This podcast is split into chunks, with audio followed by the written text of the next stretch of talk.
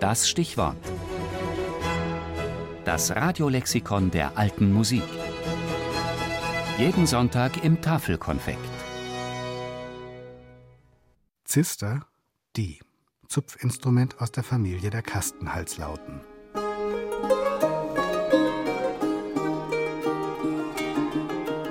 Man konnte beobachten, dass in den letzten Jahren viel von der feierlichen und ernsten Musik beiseite gelegt wurde, die als zu schwerfällig und trübsinnig erachtet wird für diese flinke und übermütige Zeit.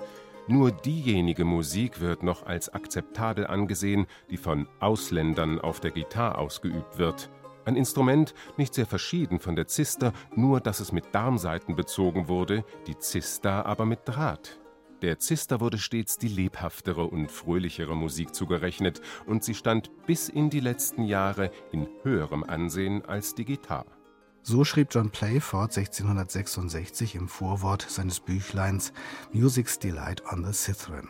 Einen wesentlichen Punkt für den Charakter der Zister hat er darin angesprochen. Im Gegensatz zu vielen anderen Zupfinstrumenten in Mittelalter, Renaissance und Barock war die Zister mit Metallsaiten bespannt. Obwohl sie auch mit den Fingern gezupft werden konnte, wurde doch vorwiegend ein Plektrum für den Anschlag benutzt. Der so erzeugte helle und kräftige Klang ist ganz anders als zum Beispiel der einer Laute mit Darmsaiten.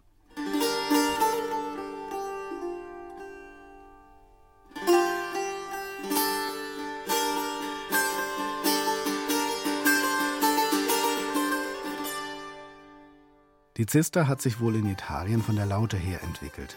Typisch ist der schmale Hals nur unter einem Teil des Griffbretts, also eigentlich ein halber Hals mit einer Führungsrinne für den Daumen der Greifhand. Die Bünde aus Holz oder Metall sind im Gegensatz zu den beweglichen Darmbünden der Laute fest in das Griffbrett eingelassen.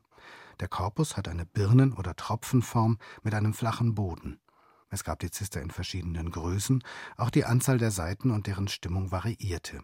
Ihre guten Spieleigenschaften sowie ihre Durchsetzungsfähigkeit sicherten der Zister bald einen festen Platz in den Ensembles von Mittelalter und Renaissance und schließlich wurde sie auch zu einem polyphonen Soloinstrument.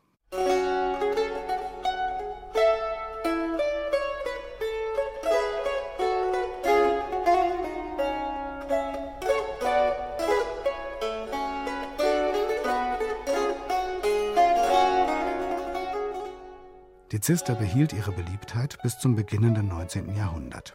Bis heute kann man sie in der deutschsprachigen Volksmusik hören oder auch als Gitarra Portuguesa im populären portugiesischen Fado.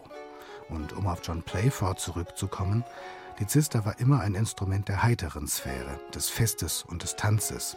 Das schöngeistige Reflektieren überließ sie lieber anderen Mitgliedern der großen Zupfinstrumentenfamilie. Musik